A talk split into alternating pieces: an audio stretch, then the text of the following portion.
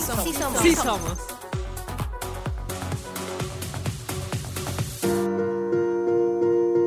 Hola, bienvenidos todos a un episodio más de Si Somos. ¿Cómo estás, querida? Muy bien, muchas gracias. Contenta de estar con ustedes. Maravilloso, ¿cómo estás? Yo también, muy feliz, muy feliz por los datos. Perfecto. Sí, hoy, hoy tenemos un temazo que pareciera tal vez un poco pesado o aburrido, pero la verdad es que es súper importante tocarlo. Recientemente el Coneval presentó eh, la medición acerca de la pobreza multidimensional. ¿Qué quiere decir esto? Que la pobreza tiene diferentes causas. Entonces, en ese sentido, ha sacado resultados que me parecen súper importantes porque ha habido avances, pero por supuesto que tenemos retos importantes. ¿Quién quiere comenzar para contarnos un poquito acerca de esto? Yo- A ver, querida. Esto ya parece escuelita, muy bien. aparte yo siempre digo, yo soy la que ¿Eh? dice siempre, yo quiero participar, maestro. este, a ver, datos. Yo ya lo he dicho en infinidad de ocasiones, no soy muy buena eh, dando cifras, ya me han boleado varias veces en TikTok por eso, pero es importante decir que en el estudio que realiza el Coneval eh, del 2018 al 2022, en este momento en México hay 5 millones de mexicanos que salieron de la pobreza. Eso son cifras históricas porque jamás había pasado, por lo menos en los estudios que ha realizado el Coneval. Evidentemente hay retos súper importantes que creo que los podemos ir planteando y que ya vi la mirada de Ana como de, "Mm, mm, a ver, o sea, sí pobreza, pero multidimensional. claro. Pero sí es importante decir que en cifras de 43.2% eh, de personas que estaban en situación de pobreza, hoy hay 36.3% del 2018 al 2022. Ahí la dejo. Ok, Totalmente Ahora, de acuerdo. yo no, o sea, voy a empezar mi participación no dando cifras, quizá llevándolo más al terreno cualitativo. O sea. ¿qué implican esas cifras? Que si ese es un porcentaje de mexicanos que salió de la pobreza, quiere decir que por lo menos la mitad fueron mujeres, Ajá. porque eh, a nivel de pobreza extrema no hay una brecha, ¿no? O sea, en, en nivel, nivel de pobreza, pobreza extrema, que es que su ingreso está por debajo de la, o sea, del ingreso necesario para acceder a la canasta básica, a la canasta alimentaria. eh, estas personas están igual, o sea, los porcentajes son similares hombres y mujeres. Sí. Cuando, o sea, la brecha se empieza, eh, empieza a disparar cuando empezamos a hablar de pobreza laboral, pobreza alimentaria educacional, ¿no?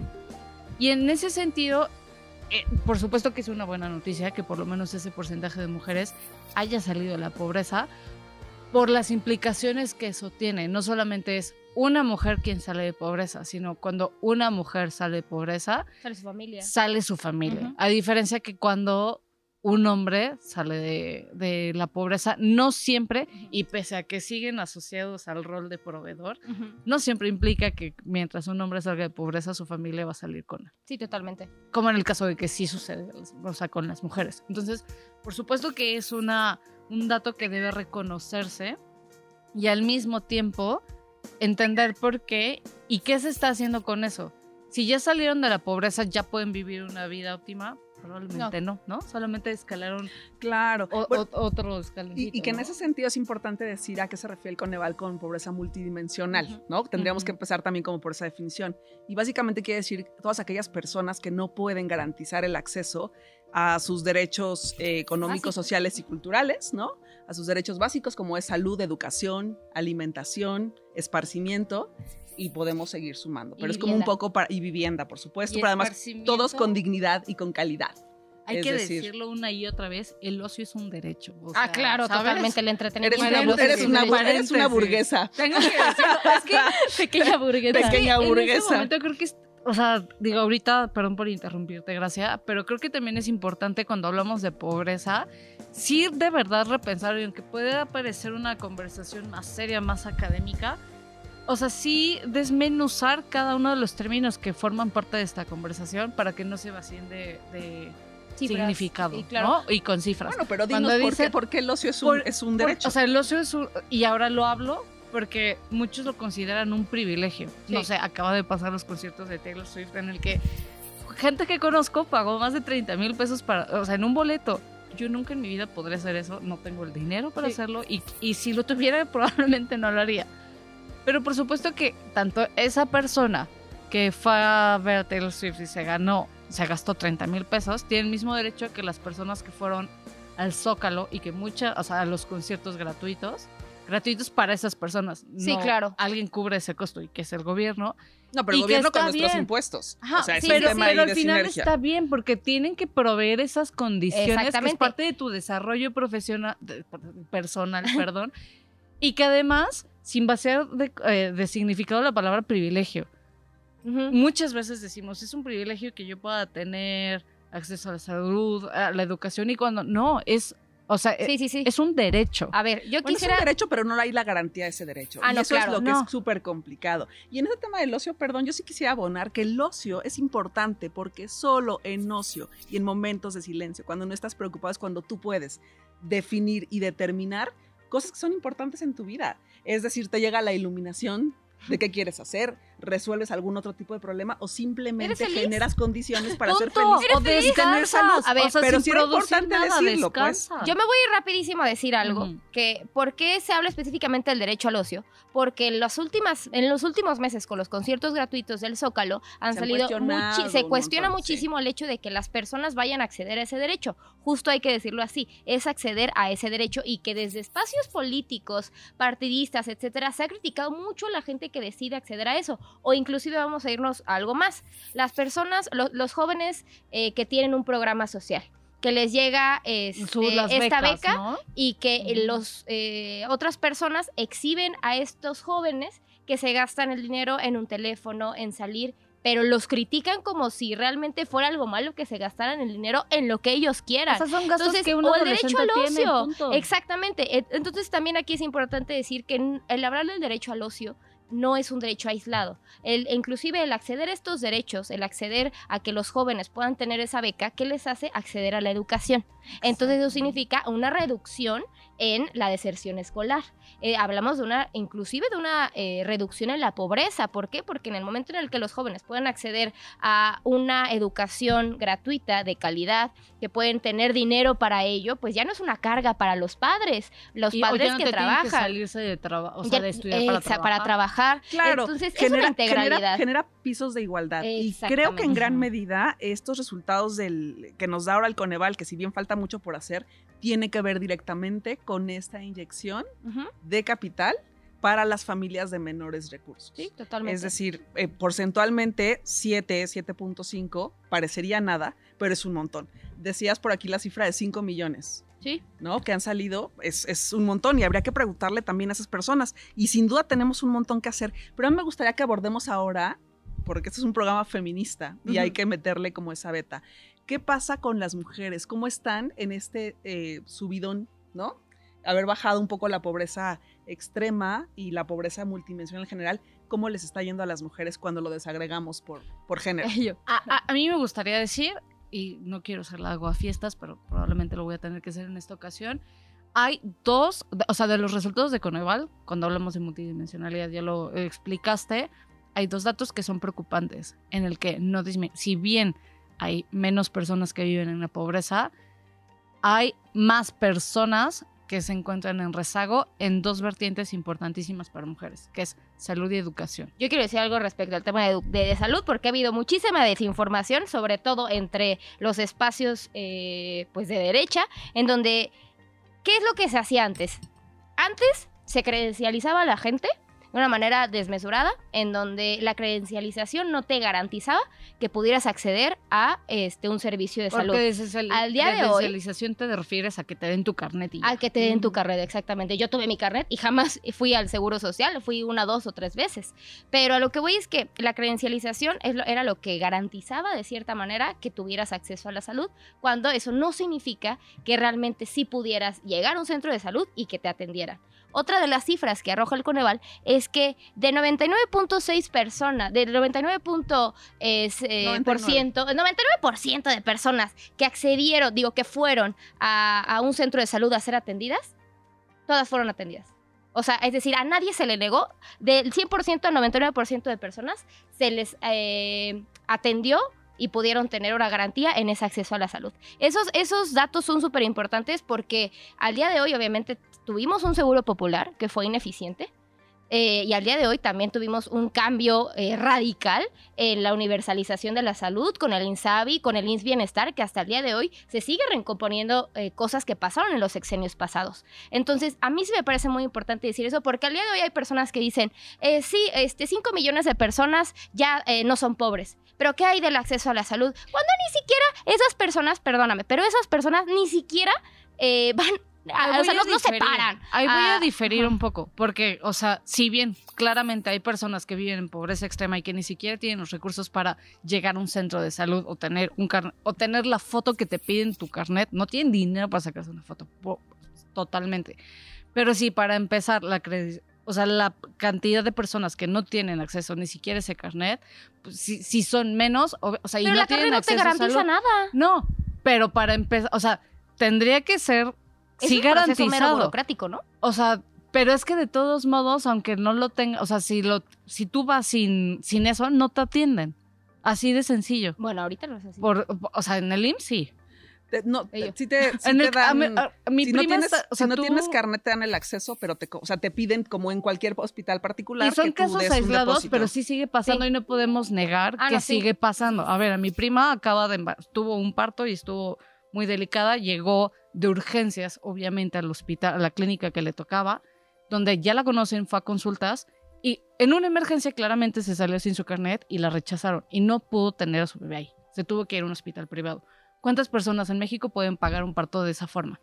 Pocas. Pues seguramente. Entonces, o sea, no es una, o sea, no vamos a hablar por generar, esa experiencia no es única, pero siguen pasando y ah, se tienen que atender. Sí, sí, sí, 100%. Sobre todo por las consecuencias que tiene precisamente para la mujer. O sea, como específicamente violencia obstétrica, o sea, incremento en la muerte materna. Y en, esta, en este tipo de enfermedades o necesidades que son casi inherentes a la mujer por el cuerpo, o sea, fisiológicamente. Entonces, sí está bien que celebremos, pero yo, ah, yo sí difiero en esa parte y que creo que sí se tiene que hacer y, además, mucho hincapié. Claro, y sobre todo en, un tema tan, complejo como es salud, porque salud ha tenido un rezago histórico, como muchos otros temas en el país. Y que la pandemia nos puso también en una complicación que todavía estresó más el sistema de salud.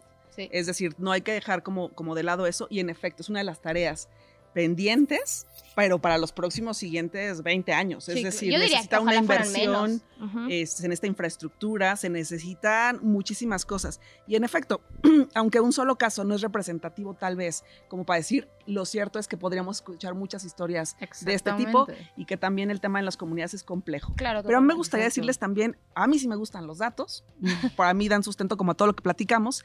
Cuando hablamos de pobreza extrema, es decir, las personas que no pueden comprar la canasta alimentaria, la canasta básica, estamos hablando de una disminución de, eran casi 11 millones a 9.1, o sea, hay 2 millones menos de personas en esta situación, que a mí me parece que es importante decirlo como en la letra chiquita, porque si bien la salud es un tema esencial para poder eh, tener calidad de vida, también el hecho de tener acceso a alimentación.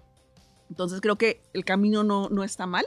Ojalá que para los siguientes sexenios las políticas que estén dando resultado pudieran no solo dar continuidad, sino también como mejorarse. Creo que eso sería algo inédito que no ha sucedido. Yo quiero decir algo ahí sobre la alimentación. Hoy hay 3 eh, millones de personas que acceden a, una alimentación de calidad, porque evidentemente la alimentación no es como, ah, la alimentación y ya, sino que la carencia de alimentos disminuyó, es decir, cada vez hay más personas que tienen una mejor alimentación, por lo tanto también pueden salir de la pobreza. Claro. Y fíjense, ahora que hablamos como el tema de alimentación, no necesariamente está ligado con, con el Coneval, pero sí quisiera poner en la mesa, hay un debate internacional que se está dando que es súper interesante, que tiene que ver con cambio climático, con acceso a alimentos, ah, con agricultura y sobre todo porque todavía a nivel mundial las cadenas de producción pequeñas de alimentos son más del 60% de, de, productores y productoras.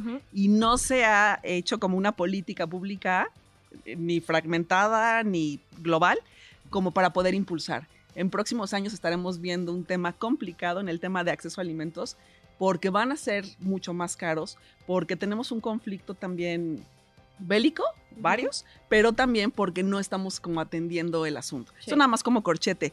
Y regresando al tema de las mujeres, eh, cómo les afecta de manera, eh, es decir, disminuyó, pero tenemos cerca de dos puntos porcentuales en estos datos que hemos estado dando.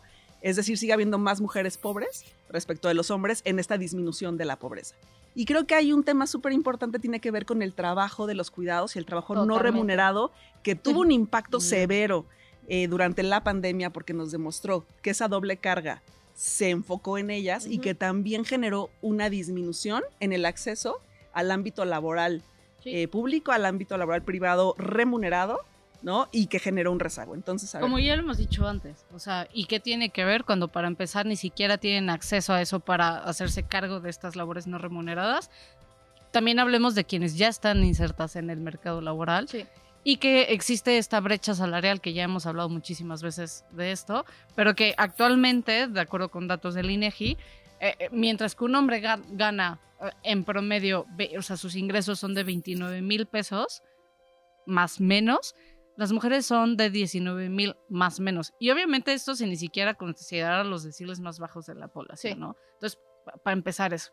Pero creo que también ahí me gustaría hablar que, de otra cosa que, tiene, que está relacionada con educación, pero también trabajo, y algo que solamente afecta a las mujeres, o sea, así de diferenciadamente, es que mientras más hijos tiene una mujer, más pobre. Sí, es, claro, ¿no? totalmente. O sea, los ingresos de una mujer que tiene por lo menos un hijo, o sea, una mujer sin hijos son 19 mil pesos. Ujú. Una mujer con un hijo gana 22 mil pesos en promedio. Pero una mujer que tiene más de tres hijos gana 13 mil pesos. Y hay ¿Cómo que pensar. a tu Ah, familia? no, y hay que pensar. Ah, seguramente nuestra audiencia nos dirá, bueno, pero es que ¿y el hombre qué? Bueno, en un país en donde por lo menos el 50% de la población, las mujeres son solteras, son madres solteras y tienen que sacar adelante a los hijos solas, pues obviamente es ah, importante hablar únicamente del rol de las mujeres y cómo al momento de tener hijos, y tampoco es por eh, discriminar a las madres, al contrario, por visibilizar las carencias que normalmente tienen y que este porcentaje de la población en situación de pobreza son mayoritariamente mujeres y mujeres con sus hijos, con sus hijos menores de edad. Y que, y que finalmente si ellas no pueden acceder a una alimentación de calidad, Menos menos sus sus hijos. No, claro, y, y la alimentación y la educación Ah, y la todo, vestimenta obvio. y, y los todo lo que va. que, tienen, por ejemplo, Pero- del mercado laboral, claro, perdón, sí. rapidísimo, si no tienes ni siquiera para alimentar a tus hijos claramente, y ahora la responsabilidad del gobierno, por eso no festejo del todo, sí, Sí. se festeja lo que se tiene que festejar, pero todavía hay que pedir. Claro. Si eliminaron las estancias infantiles, si eliminaron Ay, yo todos tengo estos otro tema. servicios, espera, Claro. o sea, bueno, a Pero no se eliminaron. No se o sea, eliminaron. a mí sí No, me pero gustaría. Algunas se ¿no? desaparecieron. Desde- Exacto. Hubo ahí redujeron todo el un- acceso. o- a ver, en términos llanos, no es suficiente la oferta pública que hay de Ah, no, servicios obviamente, pero ahí Entonces, que- si Ujú. alguien no tiene para comer, claramente no va a tener para pagar un servicio privado de seguridad. O sea, de- Voy a hacer rápido algo. Yo creo que sería importante tener un programa sobre el tema de las estancias infantiles porque hay también muchísima desinformación sobre lo que ocurre en el país, sobre todo porque eh, lo de las estancias infantiles pues es un tema que es, eh, o sea, no podemos acabar este sexenio sin hablar qué pasó con las estancias infantiles. Ya, continuemos. Ok, no, súper bien. Claro, en ese sentido tú hablabas del mercado laboral, pero bueno, el mercado implica que estás en una formalidad. Tenemos que Ah, saber claro, diferenciar ¿no? Y- y que las entre el trabajo formal, en el mercado Pero, pero en general, los trabajos de las mujeres están precarizados. Sí. Aún estando en un mercado formal, de- cuando has tenido la oportunidad de ser madre o has decidido, te genera circunstancias mucho más complejas. Y decías algo muy interesante, Gracia, acerca de eh, las mujeres que son jefas de familia, Sí. las mujeres que, que son esa unidad. Bueno, pues al final también hay, hay que celebrar el Registro Nacional de Deudores Alimentarios. Totalmente. ¿no? Y yo le pondría la verdad, como es un acierto más, yo le pondría la verdad Sí, ahí como que, grandes, como que más nomenclaturas para que tuvieran otra afectación, porque también tienes un porcentaje alto de la población masculina que no está inserto en trabajos formales y que no viaja al extranjero y que no quieren contender Sí. por un cargo público y que sinceramente esas penalizaciones les tienen Son sin mínimas, cuidado. o sea, en No, tanto que pero el es el acceso a abandono. los Ojalá cargos cuando yo hubiera sido menor de edad, mi papá hubiera tenido ese tipo de sanciones para que se hiciera Claro. responsable. No, sin duda es un avance. Lo que digo es que hay que ampliarlo ah, para obvio. que a otra que población le afecte. público, ¿no? Oigan, y otro dato importante antes de que casi nos vayamos es, es este. O sea, en México cuatro de, de cada diez mujeres están en pobreza. Pero cuando hablamos de las mujeres indígenas, este número sube a siete. Entonces también es como poner en el ojo público qué pasa con ellas. Ya me gustaría que nos den un mensaje de cierre frente a estos datos. Un mensaje de cierre, hay que informarnos, aunque yo no soy la más experta en cifras, eh, normalmente existe mucha desinformación sobre ellas y hay que visibilizar mucho más, sí, los avances, pero también los retos para entonces buscar el camino para lo que sigue. Y buscar también el apoyo con, o sea, desde el sector privado, porque público no es todo y si ya están participando en esta dinámica, creo que todavía tienen mucho por ofrecer, todavía. Perfecto, pues visiten el mapa de cuidados, también ahí podrán ver todos los servicios de estancias que existen en el país. Muchas gracias. Roen como ratas son parte de un mismo clan. Pueblos pobres dominados por timba, frula y religión. Mi esquina ha sido una gran escuela, ahora es solo perdición.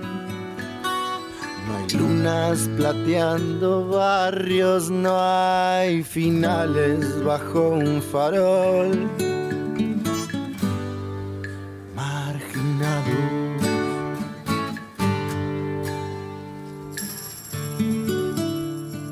Gente ha perdido el amor al trabajo, la miseria se ha cargado una generación. La vida te da mucho y te quita un poco y ese poco es demasiado tal vez. Revolución perdida de perros ciegos las cenizas de un cóndor para un plan colonial. Las ratas con su baba maldicen mi suelo y por carroña van peleándose. Marginado por ser de acá, como mi pueblo cruzando la general